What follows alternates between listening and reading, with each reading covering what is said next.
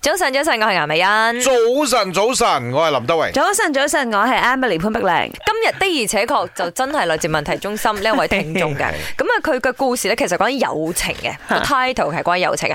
佢話佢識嘅呢個朋友四年幾嘅，咁啊無論喺生活上、喺工作上咧，其實佢自問啊啦，真係幫佢好多好多。幫呢位朋友，係啦，咁所以當然自然佢哋嘅關係都 close 咗啦，好多人都會 share 嘅，簡單嚟講叫 BFF 噶啦嚇。點知突然間呢，就誒發生咗少少嘅誤會之後呢，佢就成個人變晒，突然間疏遠佢。就算啊嚇，佢同佢講咗 sorry 呢，對方都唔接受。第二日呢，即刻就拉氣佢，拉氣其實真係 block block 佢嘅鬼意咗思，佢原來嗯係即係微信嘅話一個嗰功單能嚟嘢嘅有幾嚴重咧？喂，係咯，啱啊佢唔講呢個誤會係咩，我哋好難去幫你解㗎喎，噶。真係點啊！我我唔拉你啊！嗯佢佢冇講咁仔細，個唔會講咩事啦。anyway，佢就講話誒，當時佢仲叫佢男朋友 warning 講話唔好再揾佢，哦要話去到咁嚴重啦。咁而家佢就覺得吓，我好無辜喎，我幫咗你咁多誒、呃即係好似做錯俾一你次嘢利用啫啊，俾你利用咁樣樣啊，你就拉稀我，怎麼辦咁樣吓，啊但佢？係點解佢會咁樣諗咧？俾你利用啊？嗯哼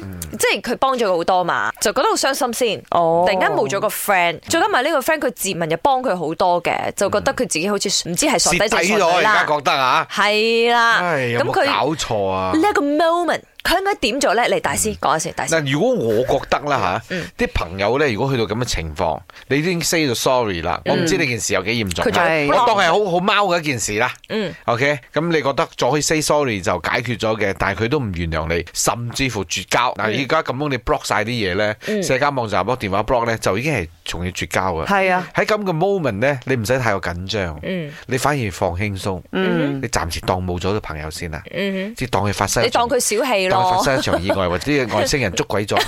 你又唔 好咁哇諗。嚟得唔即係，我係反而覺得佢唔好咁執着。係，你因為而家咁積極咧，去係啊緊張呢樣嘢咧，我覺得你會好辛苦。係啊，哇，咁你咪即係其實貶低自己價值咯，嗯即係你會令到佢覺得嗱係咪佢冇咗我唔得咁啊？唔係，嘛我反而唔係咁諗，我反而係覺得話，如果你真係對呢個朋友好啦，你對佢嘅好，你唔會記得嘅，因為我真係真心想幫佢啫嘛，係我之後我就忘記咗。 So 如果係嗰個女仔係有 boyfriend 嘅話呢，咁就好明顯啦，個女仔就係唔想同你曖昧不清咯。所以其實男女之間呢係可以有純友誼嘅，但係唔係個個人都可以接受咁樣嘅所謂嘅純友誼。你可能個女仔就 prefer 誒、呃要俾佢嘅 boyfriend 放放心定係咩，所以佢咪同你切割咯。所以我覺得友誼呢家嘢係唔可以一廂情願嘅。如果係對方都放棄咗啦，你咁你都冇必要再再堅持啦，啱冇？